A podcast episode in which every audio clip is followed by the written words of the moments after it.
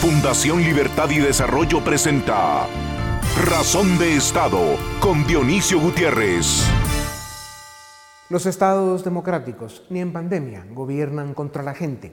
Los gobiernos de países civilizados, aunque sean subdesarrollados en esta crisis, han dejado en libertad a sus ciudadanos para que elijan y decidan cómo resolver su diario vivir. Los poderes del mundo, sobre todo los políticos, dedican tiempo y recursos para controlar la narrativa y la realidad en la vida de las naciones, con fines ideológicos, económicos o sociales, legítimos o no, bien intencionados o no, también con fines criminales y de otras índoles, pero ese es tema para otro día. La ambición, la codicia, la soberbia, la ignorancia, la incompetencia, el abuso, la corrupción y la impunidad son prácticas comunes que limitan y dañan el desarrollo de las naciones. Uno pensaría que en tiempos de pandemia se manifiestan y se activan las virtudes más respetables del ser humano. Parece que no. Por eso, hoy más que nunca es importante marcar el paso y poner límites al poder. Las palabras han perdido su inocencia y la verdad y la política nunca se han llevado bien. El ciudadano es el llamado a proteger las libertades del ciudadano y a rechazar imposiciones de gobiernos autoritarios. Por estas tierras recuperamos algunos grados de libertad, faltan otros para al menos regresar a la anormalidad que vivíamos antes de la pandemia. Al virus no le importa quiénes somos o qué sentimos y seguirá avanzando porque su fin es quitarnos hasta la vida si nos dejamos. No caigamos víctimas del miedo, pero seamos responsables. Podemos perderlo todo, pero no permitamos que nos quiten la libertad. Eso es peor que perder la vida, al menos para mí. A continuación, el documental En Razón de Estado De acuerdo con tanques de pensamiento del mundo desarrollado y universidades como la de Oxford en el Reino Unido, hasta el domingo 26 de julio, el gobierno de Guatemala impuso las medidas más severas y restrictivas a las libertades ciudadanas en América Latina, seguido por los gobiernos de Honduras y Argentina. Aún así, estos tres países están entre los primeros 50 del mundo con más contagios oficiales registrados. 50 de 208 países, entre los que estos tres, sobre todo Guatemala, son señalados de subregistro. Uruguay, Costa Rica y Paraguay son los países de la región que mejor están cruzando la tormenta de la pandemia. Sus gobiernos han evitado medidas autoritarias o restrictivas de acuerdo con el estudio de Oxford no impusieron toques de queda ni encierros obligatorios, pero han hecho campañas masivas con instrucciones y consejos para el cuidado y la protección contra el COVID-19. Es cierto que cada país tiene sus propias circunstancias y realidades. Los más desarrollados pueden enfrentar mejor cualquier crisis, pero también es cierto que una pandemia es una pandemia y con el paso de las semanas arrasa con casi todos y si se maneja mal, con todo. Por eso es tan importante que los gobiernos de los países subdesarrollados y sin recursos fiscales suficientes dejen en libertad con responsabilidad a sus ciudadanos para que cada uno se defienda usando su capacidad de ingenio.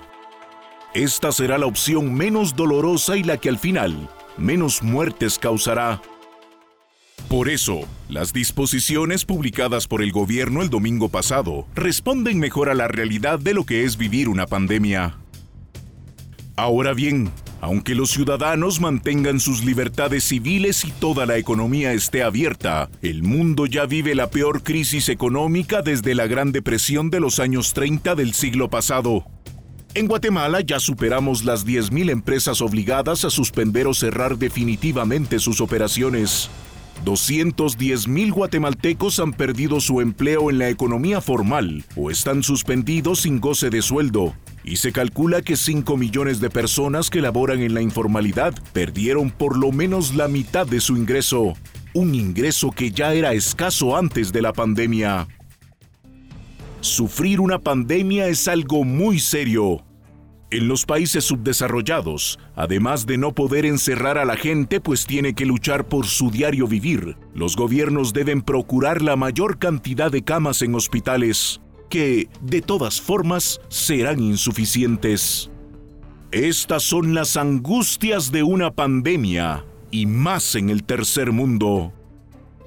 Es respetable y comprensible que este gobierno quiera proteger a los ciudadanos del virus, pero el drama de los países subdesarrollados y mal gobernados que han vivido con la peste de la corrupción y la incompetencia por décadas es que, simplemente, no pueden porque no tienen con qué.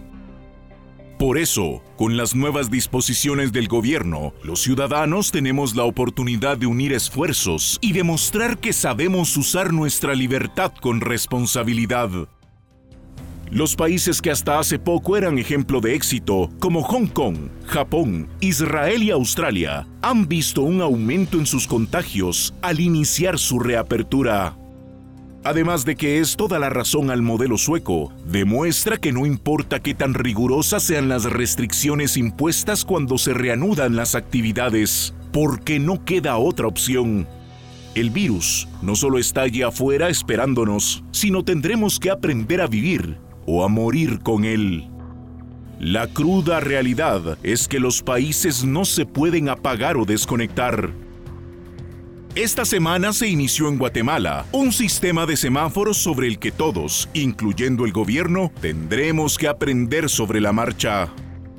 En un país con las características de Guatemala, sus criterios son difíciles de cumplir lo que queda claro es que inició la inevitable reapertura de la economía y con ello vendrá el inevitable aumento de contagio.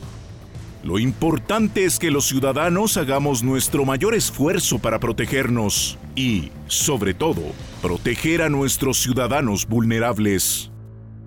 Las naciones que lograrán superar esta pandemia con menos dolores, muerte y desolación serán aquellas que practicaron las dosis correctas de humildad y aplicaron las únicas medidas que realmente funcionan en el tercer mundo. Mascarilla, distancia y libertad.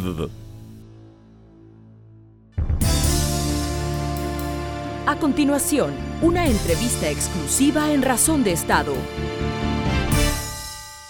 Bienvenidos, esto es Razón de Estado y tengo el privilegio de presentarles a don Juan Luis Cebrián Bueno. Él es periodista, escritor y empresario español. Fue director fundador del diario El País de España. Hoy es eh, su presidente de honor. Fue también presidente del grupo Prisa. Es miembro de la Real Academia Española ha sido considerado por tanques de pensamiento y diversos medios internacionales como uno de los 10 españoles más influyentes de Iberoamérica y ha recibido galardones, premios y medallas en América y Europa. Don Juan Luis Cebrián, un privilegio tenerlo en Razón de Estado. Gracias por darnos unos minutos. Gracias a usted, el privilegio es mío. Uno, uno, de los dramas de la crisis que vive la humanidad es eh, la fatal arrogancia, casi criminal, de no pocos gobernantes en Iberoamérica que están más preocupados por su imagen y la defensa política de su gestión que en proteger a los ciudadanos de la pandemia y honrar a las víctimas. El mundo no estaba preparado para enfrentar una pandemia y menos los países subdesarrollados, pues no tienen suficientes hospitales ni recursos para ayudar a la gente y si la encierran la matan de hambre. Lo que queda es eh, enseñar e insistir sobre las medidas de protección y que se use la libertad con responsabilidad en las primeras semanas de la crisis y entre el sufrimiento y los eh, fallecidos por el virus, el titular de un anuncio de un Ministerio de Sanidad fue salimos más fuertes, sobre el que usted comentó, no se pueden pronunciar más mentiras en menos palabras. Pregunto, ¿cree usted, don Juan Luis, que el acto responsable de los gobiernos es comunicar la verdad con liderazgo y humildad sobre que una pandemia es una tragedia de la que todos saldremos con golpes, dolores y heridas y que muchos morirán. Decir otra cosa es mentir. Bueno, yo creo que los gobiernos en general, eh, todos los gobiernos del mundo, los países eh, subdesarrollados, pero los de los países desarrollados también. Estamos viendo lo que pasa nada menos que en los Estados Unidos o en el Reino Unido se han visto muy sorprendidos por un fenómeno que no esperaban, aunque muchos habían eh, predecido que se podía producir, y en general la respuesta política ha sido muy pobre. Ha sido mejor en los países de Asia que en Europa o América.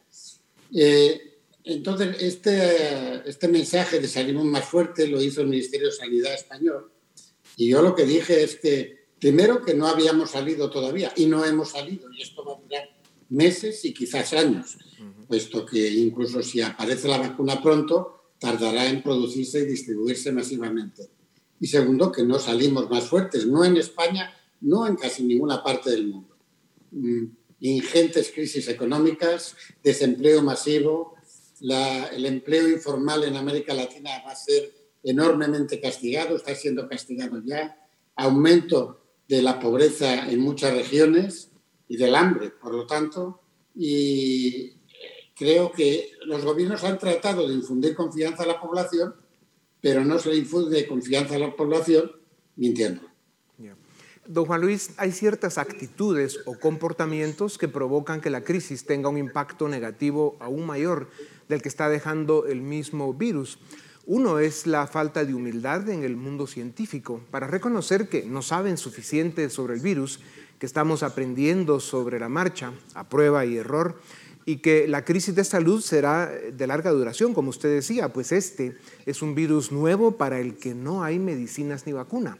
El otro comportamiento lo tienen muchos gobiernos imponiendo medidas autoritarias y restricciones a las libertades civiles que están haciendo más daño que la misma enfermedad. Eh, como usted sabe, en América Latina más de la mitad de la gente trabaja en la economía informal. En Guatemala es el 70%. Todos ellos trabajan en la mañana para comer en la tarde. Necesitan libertad o mueren de hambre. Los gobiernos no tienen cómo apoyarlos. ¿Por qué el comportamiento poco modesto del mundo científico y las actitudes autoritarias de muchos gobiernos pueden provocar que esta pandemia sea una tragedia humana aún más severa de lo que ya es? Bueno, yo en el mundo científico haría distinción. Así como creo que los gobiernos en general no han sabido responder, con excepciones, obviamente, eh, el mundo científico eh, creo que en algunos sectores, en algunos países, sí ha funcionado razonablemente. Lo que pasa es que no ha sido escuchado. Pondría, por ejemplo, el caso del doctor Fauci, que es el asesor de la Casa Blanca eh, a este respecto y que lo ha sido con los presidentes anteriores, desde Bush hasta nuestros días, que es un eh, estupendo epidemiólogo, pero no ha sido escuchado por eh, los dirigentes de la Casa Blanca. Y así yo creo que ha sucedido en muchos países. En otros, efectivamente, los científicos han demostrado una ignorancia total, pero además una falta de humildad absoluta a la hora de reconocer esta ignorancia. ¿no? Eh, don Juan Luis, la política en el mundo no pasa por su mejor momento. La clase política necesita renovación, modernización y sobre todo volver a los valores que nunca debió dejar. Solo en América Latina la mediocridad de las élites y la corrupción política mantienen en el tercer mundo y condenados al subdesarrollo a más de 600 millones de seres humanos y a la pobreza a cerca de 200 con la devastación económica y social que dejará la pandemia, ¿qué puede suceder con las incipientes y débiles democracias de América Latina? ¿Cuántas décadas puede atrasar el desarrollo si es que éste alguna vez estuvo en la agenda de la élite política? ¿Cómo puede el populismo radical de izquierda o derecha aprovechar esta trágica coyuntura? Yo creo que la pandemia eh, ha acelerado tendencias eh, que ya veníamos padeciendo desde hace tiempo y que amenazan a la democracia. El populismo creció mucho después de la crisis económica y financiera de 2008-2009, tanto en la izquierda como en la derecha del arco, político, y se parecen mucho los extremistas de izquierda a los extremistas de extrema derecha. Y por lo tanto las amenazas eh, a la democracia existían ya, se han visto incrementadas por las tendencias autoritarias de los gobiernos con pretexto o por motivo de la lucha contra la pandemia. Pero obviamente ha habido muchas libertades recortadas. Probablemente algunas eran necesario hacerlas. En muchos países se han hecho sin respetar el Estado de Derecho las normas legales que eran imperativas. Y por lo tanto lo que creo es que efectivamente estamos ante, no ya solo ante una catástrofe mundial, Estamos ante la aceleración de la nueva civilización que la sociedad digital había anunciado y que comporta cambios fundamentales. Entonces tenemos, la democracia ha perdido prestigio. Hemos visto que países dictatoriales como los países comunistas de Asia eh, han contestado, han, tenido mejor respuesta a la pandemia y la democracia ha perdido prestigio respecto a la eficacia. Creo que es obligación de todos los demócratas del mundo demostrar que la democracia es más eficaz que las dictaduras, que la pérdida de libertad es siempre no solo una pérdida de libertad, sino de bienestar, de esperanza y de futuro para los pueblos. Y por lo tanto creo que tenemos que estar advertidos de que no estamos en un buen momento para el futuro democrático. Y todo lo que se haga para defender el desarrollo en democracia, como lo hace, por cierto, la Fundación Libertad y, y Desarrollo, creo que es muy necesario en estos momentos. Pues gracias, don Juan Luis. Y hablando precisamente de la nueva civilización, los medios de comunicación y la libertad de expresión también pasan por un momento difícil y de amenazas que pueden cambiar la cara de la prensa libre e independiente en el mundo occidental. La revolución tecnológica tiene varios años de forzar y promover una transformación que sigue pendiente. Las redes sociales, esas desde las que cualquiera puede decir cualquier cosa, se convirtieron en una espada de Damocles que, por un lado, debilita la función de la prensa sólida y profesional, pero, por otro, es por el momento el costo que debemos pagar por salvaguardar la libertad de expresión hasta que se ordene el sistema, reto difícil, o hasta que los ciudadanos desarrollen capacidad de discernir entre la verdad y la infinita cantidad de mentiras, desinformación y basura que se mueve en las redes, otra misión casi imposible. Eh, la pandemia, don Juan Luis, está acelerando la inevitable transformación por razones financieras y porque demasiados gobiernos están aprovechando la crisis para asfixiar libertades. ¿Qué sucederá con los verdaderos medios de comunicación? Eh, cómo quedan amenazadas la democracia y la libertad y por qué es de suma importancia preservar y fortalecer una prensa libre, valiente e independiente. Mire, yo creo que estamos ante un cambio de civilización, lo que pensaba ya antes de la pandemia y de las crisis financieras, de, de magnitudes casi incalculables. A veces lo comparamos a lo que sucedió cuando la invención de la imprenta la imprenta fue un gran beneficio para la humanidad. Ayudó a extender el saber, el conocimiento, el comercio y la educación. Pero al mismo tiempo, precisamente al desaparecer la interpretación oficial de la Biblia por parte de los monjes y los monasterios, se generaron las guerras de religión que asolaron Europa con cientos y cientos de miles de muertos durante siglos. Y eh, hubo un gran desorden eh, fruto precisamente de la invención de la imprenta, que tardó en organizarse prácticamente, no se organizó hasta la ilustración y posteriormente hasta la invención de la democracia liberal en el siglo XIX. Los medios de comunicación forman parte del sistema democrático, porque el sistema democrático se basa en la opinión pública. Y el problema que tenemos ahora es que, igual que la imprenta generó muchos beneficios, pero un enorme desorden, la sociedad digital está generando muchos beneficios, pero un nuevo desorden que no sabemos cómo controlar todavía. Y la opinión pública ya no se mm, forma exclusiva ni prioritariamente con los medios de comunicación tradicionales, con los periódicos, las radios y las televisiones, que de alguna manera forman, y formaban y forman parte del sistema democrático, sino que se forma a veces a través de las redes sociales donde se escuchan toda clase de mentiras, bulos, etcétera. Vamos a tener que convivir algún tiempo con este desorden. Y yo estoy convencido de que se acabará ordenando, pero probablemente todavía no tenemos eh, la forma. Por eso es importante apoyar a los medios que llaman los americanos los mainstream media, los medios vertebrales que ayudan a configurar una sociedad que son creíbles, que dicen la verdad y que sobre todo sirven al interés público y no al interés de los poderosos, de los políticos o intereses particulares. Pues así es, aquí hacemos una apuesta entusiasmada porque pronto llegue el día en que eh, la opinión pública y los medios de comunicación rescaten ese brío que, que tuvieron en muchos momentos de nuestra historia reciente.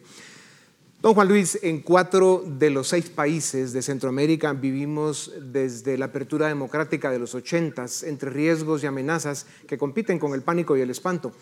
Caer como países miembros de la órbita soviética hasta la caída del muro de Berlín, eh, luego la llegada del nuevo siglo, eh, ¿quién lo diría? Caer como países víctimas y socios del criminal socialismo chavista del siglo XXI o convertirnos en estados criminales o narcoestados. Solamente esos son los riesgos con los que vivimos por esta parte del mundo. Eh, ¿Qué papel deben jugar? ¿Cuál es la responsabilidad de las élites de Centroamérica? Especialmente la élite económica, la élite intelectual y la sociedad civil, en la articulación de un modelo de desarrollo integral en el marco de un sistema democrático, liberal y republicano. Eh, le presento esta pregunta con conocimiento de causa de que fueron precisamente las élites las que por acción o por omisión facilitaron o han sido cómplices de la turbulenta realidad que vivimos. Pues efectivamente uno de los problemas que tenemos es que las élites en general las empresariales y económicas, pero también las élites eh, intelectuales, han perdido prestigio precisamente por este aluvión incontrolado de opiniones particulares y de populismos a través de las redes sociales. Yo creo que los empresarios son muy importantes en este momento, sobre todo porque lo que hemos visto es que el, que el capitalismo ha sido capaz de crear riqueza, pero tiene dificultades a la hora de distribuirla mediante los métodos tradicionales. Y creo que el capitalismo tiene que reinventarse a sí mismo. Yo siempre tengo que recordar a los empresarios que el capitalismo fue el invento de un profesor de filosofía moral. Adam Smith era un profesor de filosofía moral.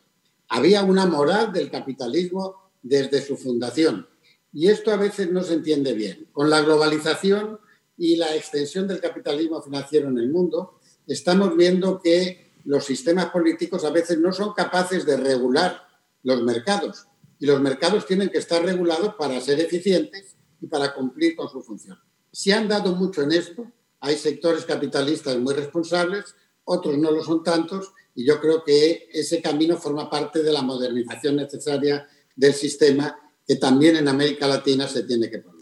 Este será un tema que sin duda eh, será eh, eh, el, materia de discusión en muchas mesas del debate público, sobre todo en el mundo occidental, incluso en los países del mundo que todavía pues, tienen eso, gobiernos autócratas o dictaduras de estas fascistas que se creen de derecha. Pero bueno, tema fascinante, sin duda alguna. Don Juan Luis, uno de los proyectos, uno de los sueños que promovemos desde nuestra fundación es la integración económica de Centroamérica. Estamos convencidos de que la Unión Económica Regional es el único camino que nos permitirá llegar al desarrollo. Somos pequeños países sin economías de escala, sin certeza jurídica y poco atractivos para la inversión. Estamos condenados a vivir congelados en el tiempo del subdesarrollo y la mediocridad. ¿Cómo se ve este proyecto, eh, este desafío desde la mente de un gran intelectual iberoamericano que a pesar de su juventud lo ha visto casi todo, desde la transición a la democracia en España, la Guerra Fría, de la cual Centroamérica fue uno de los trofeos, hasta las eh, fallidas aperturas democráticas de nuestros países. Bueno, yo creo que la integración regional, no solo en América Latina, sino prácticamente en todo el mundo, es absolutamente necesaria para competir y para desarrollarse en el mundo del futuro. Y obviamente una integración regional de Centroamérica y el Caribe parece que debería beneficiar enormemente tanto eh, las libertades políticas como el desarrollo económico de esas áreas. Creo que desgraciadamente esos empeños de integración regional en América Latina han sido boicoteados por posiciones ideológicas extremas de un signo o de otro, por intereses nacionalistas o por avaricia personal de determinados gobernantes avaricia política o avaricia económica, según los casos. Pero creo que es un empeño que merece la pena y que Guatemala, por decir Guatemala, pero Honduras o El Salvador, integrados en una región eh, centroamericana, podrían ofrecer mayores esperanzas de desarrollo y de futuro a sus poblaciones. Sin duda alguna. La, corrupción ha sido otro factor determinante en el eh, bloquear o sabotear el esfuerzo integracionista, porque, claro, hay gobiernos que eh, están formados por estos grupos políticos que se van turnando un poco el paso por el poder, pero son parte de una misma mafia que al final lo que hacen es eh, tener el poder como un botín. Es, es, terrible. Ojalá que algún día podamos celebrar esa integración económica como en su día lo hizo Europa y que a pesar de los problemas sigue siendo una gran oportunidad para la Unión Europea. Eh, don Juan Luis, España es uno de los países del mundo a los que en sus primeros golpes la pandemia sacudió de forma severa. El gobierno impuso un cierre muy riguroso y puso restricciones implacables a las libertades de los españoles. Después de cuarentenas y encierros llegó la inevitable hora de la apertura y el contagio tomó de nuevo velocidad. Eh, ¿Está viviendo España la realidad eh, a la que se enfrenta el mundo entero en una pandemia que implica tener que aprender a vivir con el virus? Pues es imposible apagar o desconectar un país y lo que toca es cuidarse y ejercer la libertad con responsabilidad. Bueno, en España ha habido el debate sobre primero la salud y luego la economía, o primero la economía y luego la salud. Realmente es un debate falso. No hay salud si no hay progreso económico, porque no hay manera de financiar la sanidad pública, y no hay progreso económico si no hay una sanidad pública eficiente y una salud. En España el gobierno reaccionó tarde y mal, y estamos padeciendo ahora una segunda oleada de transmisión comunitaria, y efectivamente se entrecruzan los intereses cortoplacistas de los gobiernos, algunos de los cuales se están enfrentando elecciones. Ha habido elecciones en Galicia, en el País Vasco, las va a haber en Cataluña. Y los intereses electorales y personales de los líderes políticos, a veces para deformar los planes y el consenso necesario entre las fuerzas políticas y las fuerzas sociales para luchar contra un enemigo común como es la pandemia. Yo diría que en España no lo estamos haciendo bien. Hay una enorme fragmentación política, una enorme confrontación por parte de los líderes políticos y hay que decir que en España, como en otros países, padecemos un deterioro de la clase política, una mediocridad política muy grande. Don Juan Luis, para terminar y muy brevemente, eh, en uno de sus extraordinarios libros, el fundamentalismo democrático nos da un grito de alerta sobre las tendencias totalizadoras, absolutistas y demagógicas eh, de gran parte de los poderes que operan hoy en el mundo, hablando de los políticos y otros poderes, y denuncia cómo la democracia está siendo adulterada y malversada para proteger intereses y manías de clases dominantes. ¿Por qué es tan importante, y más en el mundo de hoy, fortalecer la línea de defensa de la democracia, la división de poderes y la libertad? Bueno, es importante porque la libertad es un bien muy preciado. Las nuevas generaciones en muchos países, concretamente en el mío, no aprecian tanto la libertad porque la han tenido desde que nacieron. Los que vivimos bajo el régimen de Franco sabemos cuán importante es la libertad y cuánto sufrimiento eh, eh, de todo género, personal, económico, etcétera, genera la ausencia de libertad. El problema es que eh, la democracia es un régimen imperfecto la democracia no es un régimen que resuelva todo. La democracia reconoce los conflictos, pero sin democracia, digamos, no se puede avanzar. La democracia no es la solución a los problemas, es la condición para que los problemas se puedan negociar, se puedan resolver sin ejercer la violencia, sin conflictos eh, armados, a través del diálogo, el consenso y la negociación. Eso es lo propio de la democracia. Bueno, pues Juan, don Juan Luis, muchísimas gracias por su tiempo. Un privilegio para Razón de Estado el haberlo tenido con nosotros y esperamos volverlo a ver muy pronto y idealmente en persona.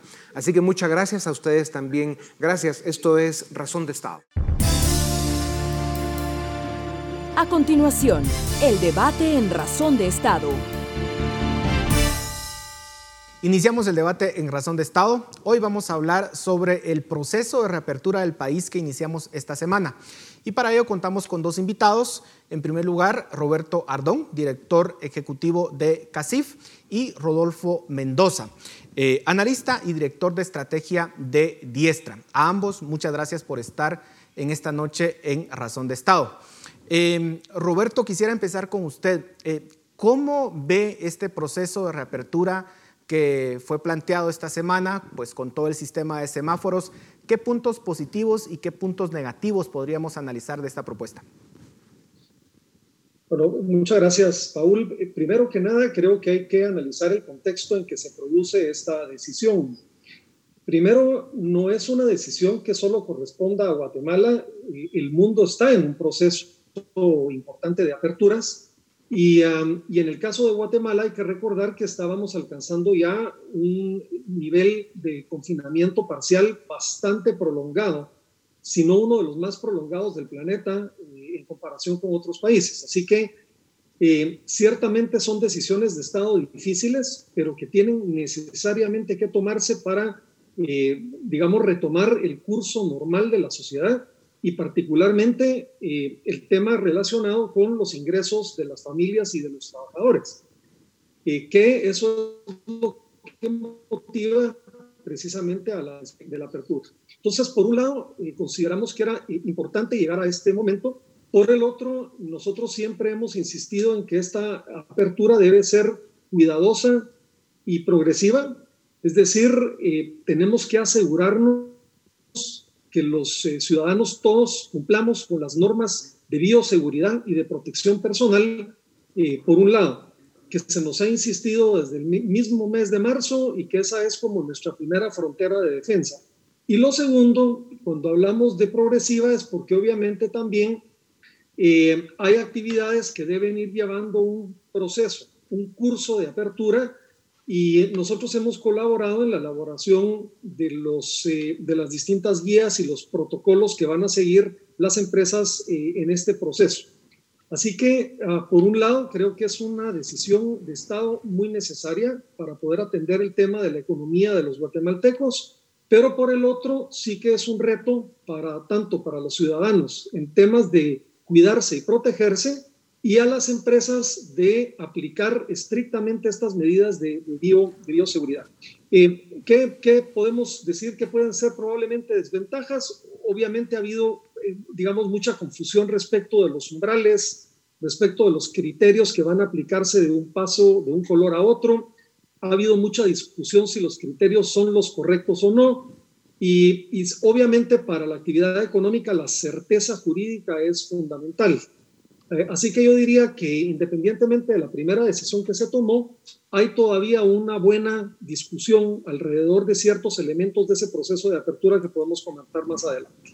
Eh, Rodolfo, muchos cuestionan el momento en que se está llevando este proceso de reapertura dicen que no es el momento indicado por el, eh, comportamiento básicamente de contagios que estamos teniendo. ¿Cuál es su percepción al respecto? Bueno, Guatemala lleva ya tres semanas o un poco más de haber aplanado la curva a nivel nacional y estamos viendo ya una disminución en los departamentos centrales, sobre todo Guatemala, Zacatepeques y Escuintla. Eh, esperar el momento oportuno, eh, si, si, eso significa haber disminuido la curva a nivel nacional, prácticamente nos hubiera faltado un par de meses más. Y creo que eso ya es insostenible en la situación actual. Guatemala, eh, como bien se dijo, tiene uno de los confinamientos más largos del mundo. Eh, un confinamiento en, Europa duró de 5 a 7 semanas. Guatemala lleva ya más de 18 semanas en eso. Entonces era importante pasar a un siguiente paso. Y lo que hay que entender aquí es que hay dos estrategias que se pueden seguir al momento de enfrentar un virus. Una es una estrategia de supresión, que es la que eh, buscaba un, encierro, ahogar el virus eh, o cortar la cadena de transmisión para superar el pico de contagio, de contagio y llevar hasta cero los nuevos contagios. Y hay una estrategia de mitigación eh, que lo que busca es gestionar el crecimiento de los contagios de tal manera que no se ahogue el sistema de salud, en lo que obviamente va, va, va, avanzando poco a poco. Ambos han sido utilizados en los países, Guatemala ahora escogió la segunda, Así que eh, creo que este es era necesario poderlo hacer ahora y espero que esto eh, pueda ser llevado bien por nuestras autoridades. Eh, Roberto, algunos cuestionan que realmente vaya a registrarse un crecimiento o una recuperación económica con este proceso de reapertura. los, los, protocolos que se tienen que seguir, no se va a poder tener la operación al máximo. ¿Cómo lo ven ustedes? ¿Realmente consideran que va a haber un proceso de recuperación de la economía o no? Sí, es ciertamente difícil para las empresas, eh, primero reiniciar su proceso de actividad, porque la economía es como un helicóptero. Una vez uno la apaga, no es tan sencillo volverla a prender. no es simplemente prender un switch y, la, y aparecen de nuevo las empresas en actividad. Así que ahí va a haber un proceso, digamos, de transición bastante complicado que va a demorar eh, el que podamos empezar a ver los números eh, recuperarse. Pero estamos conscientes que hoy este escenario es mejor al que teníamos la semana pasada donde habían actividades muy importantes del país que estaban prácticamente en cierre y que ya no podían soportar por razones de liquidez eh, y por razones de capital eh, continuar, digamos, cerrados sin tener algún mínimo de actividad económica. Dicho esto, eh, las empresas tienen dos desafíos importantes. La primera es un desafío de razonabilidad económica, es decir, cómo voy a operar yo con las normas restrictivas que hoy el país tiene, sabiendo que no puedo tener más que un aforo determinado, es decir, un número de personas eh, determinadas en cierto momento, que voy a estar sujeto a que el transporte público todavía tiene limitaciones importantes. Así que las empresas en esto tendrán que hacer, digamos, eh, un poco de, matemática respecto de cómo poder reiniciar eh, teniendo por lo menos números que le permitan pagar la planilla y tener, digamos, operación básica con algún nivel de rentabilidad. No es fácil, eso hay que decirlo. Eso es, digamos, lo, primero. Y, por supuesto, digamos, lo segundo es eh, aplicar innovación, porque hay muchas empresas que están en procesos de transformación, ah, que han apoyado, por ejemplo, eh, el teletrabajo ahí donde se puede. Yo creo que esto es una, es una práctica que ha llegado para quedarse en muchas de las actividades, particularmente, por ejemplo, los servicios profesionales. Así que yo creo que también habrá una combinación de digamos, del trabajo meramente presencial que tiene limitaciones versus, eh, digamos, el acompañamiento de tecnología para, para, para el tema.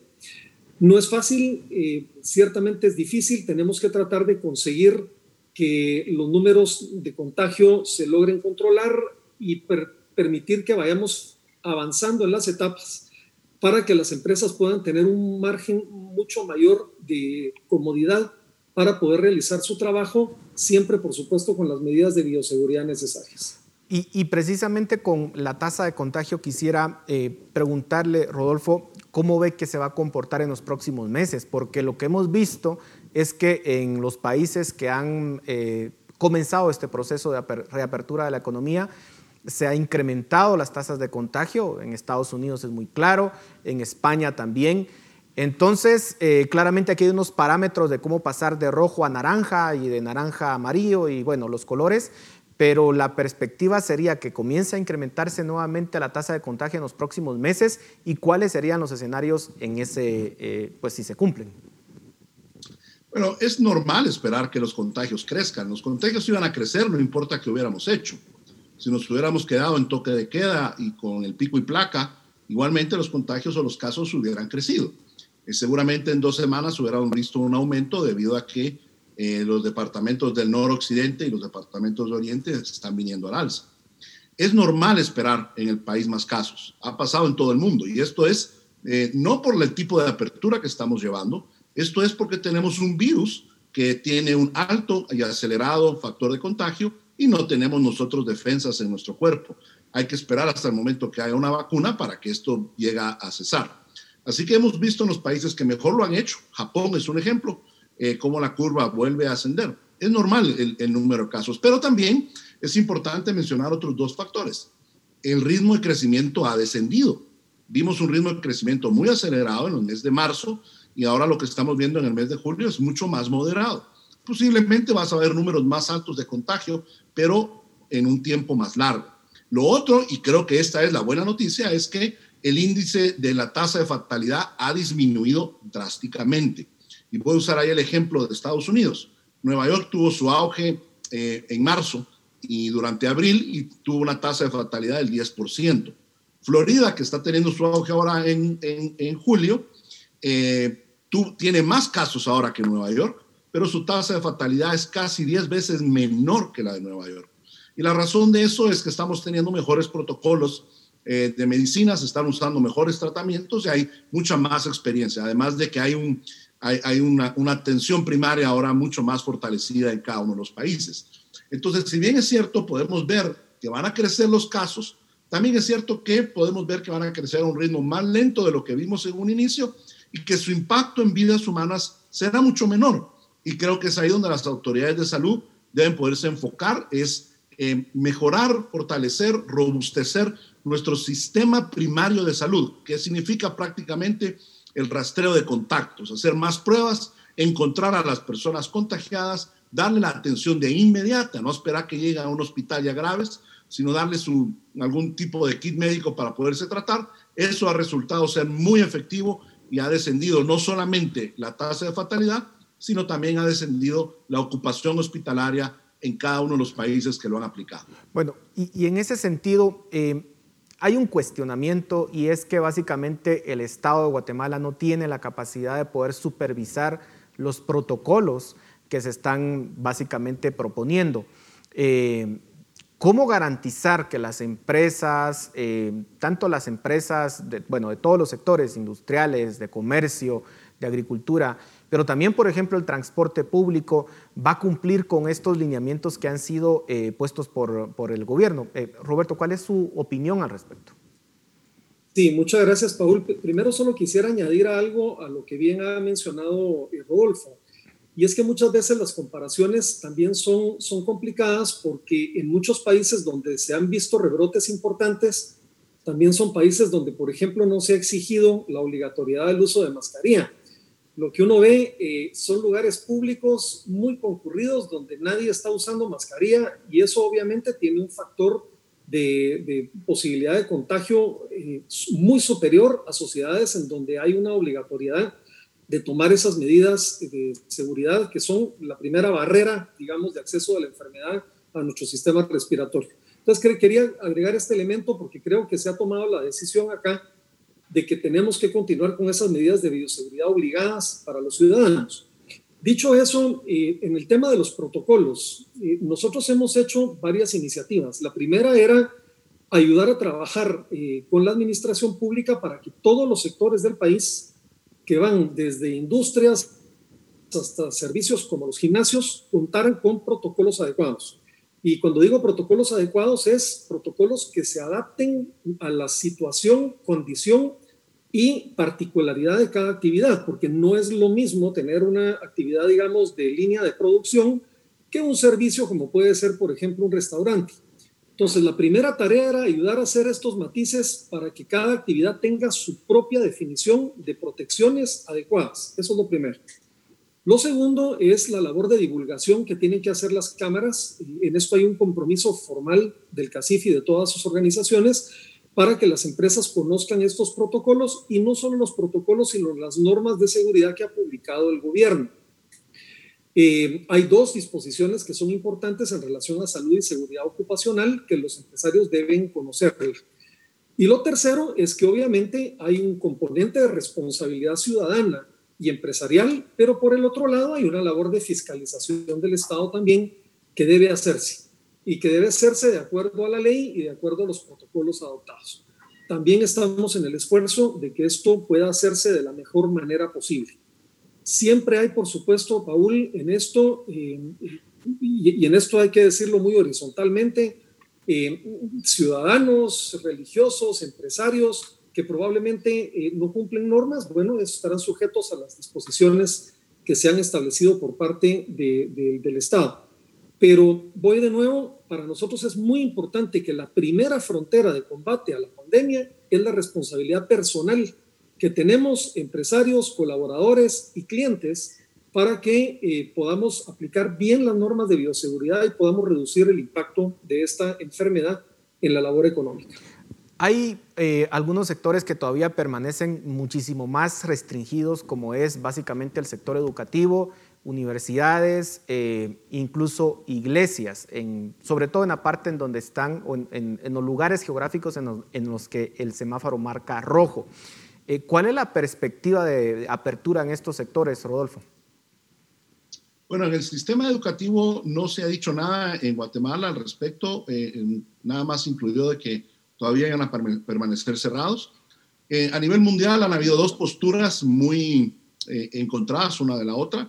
Eh, la postura eh, que sigue Guatemala es la que el sistema educativo debería ser uno de los últimos eh, sectores en regresar, porque los niños, aunque no sufran ellos tanto daño del contagio, sí son grandes transmisores.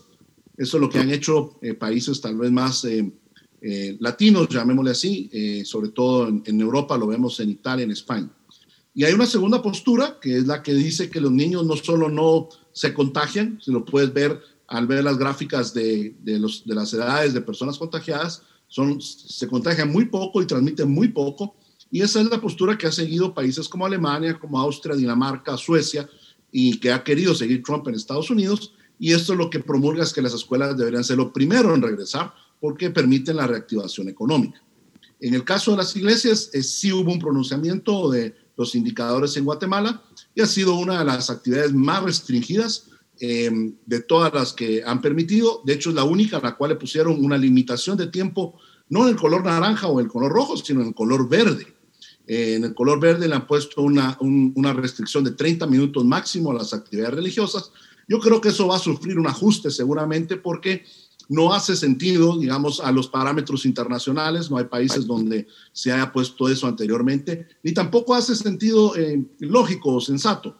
Por ejemplo, una ceremonia de matrimonio eh, en color verde, estamos hablando, no puede durar más de 30 minutos, pero si se hace una celebración, una fiesta de esa misma boda, esa fiesta en un lugar cerrado no va a tener limitación de tiempo. Entonces, no hace sentido este tipo de cosas y creo que ya ha habido, digamos, una, un pronunciamiento, una denuncia de, esto y seguramente será revisado y será ajustado para permitir la actividad de la iglesia que en un país como el nuestro sí es una actividad esencial para la gran mayoría de guatemaltecos.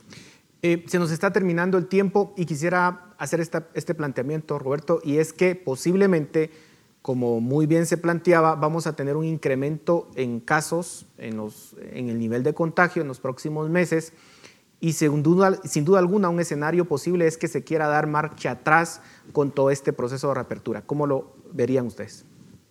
Nosotros siempre hemos dicho que dar marcha atrás tiene un costo tremendo para la sociedad y para la economía del país. No está contemplado en el esquema y en la hoja de ruta que ha planteado el Ejecutivo eh, de momento, que hemos arrancado en rojo en una buena parte de los departamentos del país, el que haya, digamos, una, una regresión a una fase diferente. Eh, lo que yo pienso es que esto recuerda la responsabilidad que también tiene el Estado de hacer su parte, porque ya se ha dicho aquí la importancia de la atención primaria. Hay un esfuerzo que se está coordinando con algunas municipalidades para poder hacer una estrategia de llegar a las distintas comunidades para identificar los casos, para darles trazabilidad, para darles atención en el lugar y evitar que esto vaya a representarle una sobrecarga o satura a el Sistema Nacional de Salud Pública. Yo creo que esto es muy importante. Y lo segundo es la parte de la ejecución de gasto, porque estamos, bueno, ya casi cinco meses de, pandemia y la ejecución en los gastos de salud ha sido, digamos, muy precaria. Y, yo creo que este es el momento en el que hay una reflexión importante que hacer precisamente para poder a apuntalar y apoyar al sistema hospitalario si es que estos repuntes se van a producir. Así que, por un lado, yo creo que esto sería eh, de veras retroceder enormemente, eh, pero también por el otro lado, sabiendo que puede haber un repunte, yo creo que hay una responsabilidad del Estado también de poder fortalecer el sistema hospitalario y la estrategia de atención al, al tema para permitir que las personas puedan sobrellevar, digamos, la enfermedad eh, en sus recintos domiciliarios con la atención de vida médica eh, sin saturar el sistema de salud y sin poner en riesgo su salud. Bueno, se nos terminó el tiempo. A ambos, muchísimas gracias por sus comentarios. A ustedes en casa, muchísimas gracias por su atención. Nos vemos la próxima semana. Razón de Estado con Dionisio Gutiérrez es una producción de Fundación Libertad y Desarrollo.